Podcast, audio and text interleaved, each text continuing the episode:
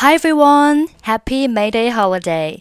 Welcome to practice spoken English with Emily. 欢迎收听和 Emily 一起练口语，我是 Emily。Okay, today's sentence is Is that fine with you?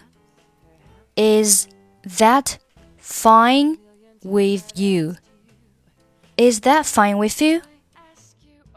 Fine, F I N E 可以表示好的。Is that fine with you？意思是这样你可以吗？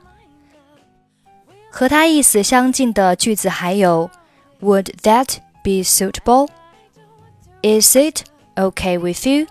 或者是 Is it alright with you？很抱歉，我来晚了一天。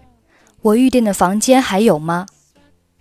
I'm sorry, I arrived a day late. Is my room still available?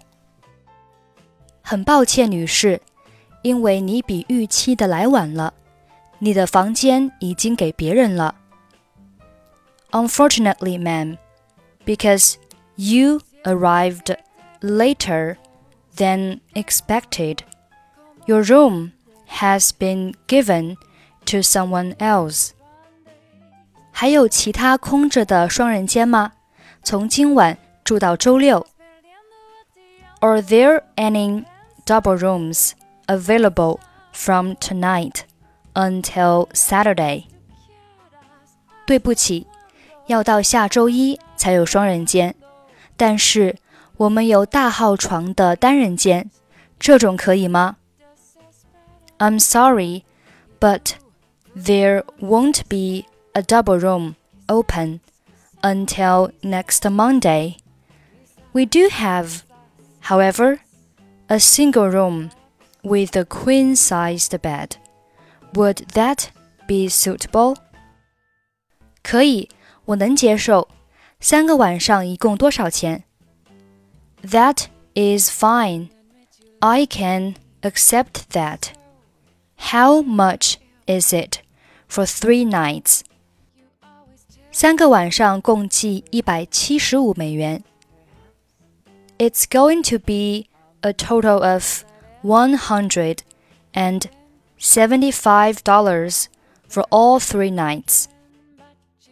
房间里有没有朝庭院开的窗子？我发现临街的房间会让我失眠。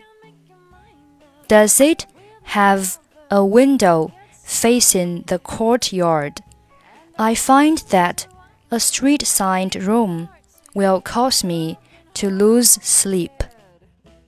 有的，有这样的房间，但是要收费十美元，你能接受吗？Yes, we have that available. Although it'll be an extra ten dollars charge. Is that fine with you? 嗯，可以。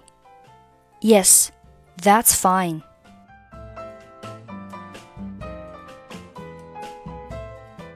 I'm sorry, I arrived a day late. Is my room still available? Unfortunately, ma'am, because you arrived later than expected, your room has been given to someone else. Are there any other double rooms available from tonight until Saturday? I'm sorry, but there won't be a double room open until next Monday. We do have, however, a single room with a queen sized bed. Would that be suitable? That is fine. I can accept that. How much is it for three nights? It's going to be a total of $175 for all three nights. Does it have a window facing the courtyard? I find that a street side room will cause me to lose sleep. Yes, we have that available, although it'll be an extra $10 charge. Is that fine with you? Yes, that's fine.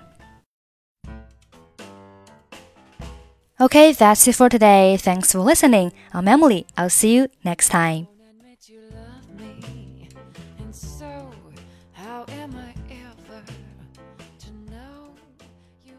tell